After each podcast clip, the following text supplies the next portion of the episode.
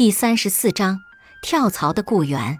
某家公司想挖另一家公司的一名员工，可是这名雇员并不是很想跳槽，于是他决定去找现在的老板商量一下。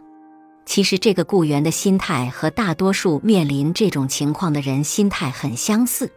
我并不想走，但别人给出的条件确实比你给出的要好，这证明我至少在工作能力方面是不错的。如果你也不想让我走的话，不妨给我加点薪水，或者给我一个好的晋升机会吧。可是恰恰这个老板并没有理解员工的心情，他对员工说：“你在公司发展的很好，你应该感谢公司给你这个机会才对。”这位员工才华横溢，生活态度又积极，非常想干出一番成就来。他怎么可能安于现状呢？于是他马上辞职走人了。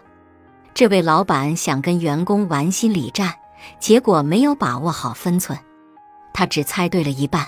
没错，这个员工确实不想走，因为这家公司的工作环境和待遇都不错，机会也相对较多，他想留下来也是必然的。老板没猜对的另一半是这位员工，只是想要一个让自己有更大发展的机会。他甚至都不要求老板马上给他升职，可是老板太心急了，他以为只要安慰一下那个年轻人，给点甜头，就能让年轻人安稳下来。本来他只要多听员工说几句，多问几句，就能从与员工的谈话中听出对方真正想要什么，然后再适当的满足对方的需求，这样就能留下一个人才。结果他连这点都不愿去关注，最终把事情搞砸了。阿尔伯特·布伦克尔是一名工程师，他在三十岁的时候就已经当上了公司的经理，四十岁就成了大富豪。他曾经很风趣地说过：“如果你想用同样的方法去训练不同的人，让每个人都对芒果派迷恋至极的话，那是不会有什么好结果的。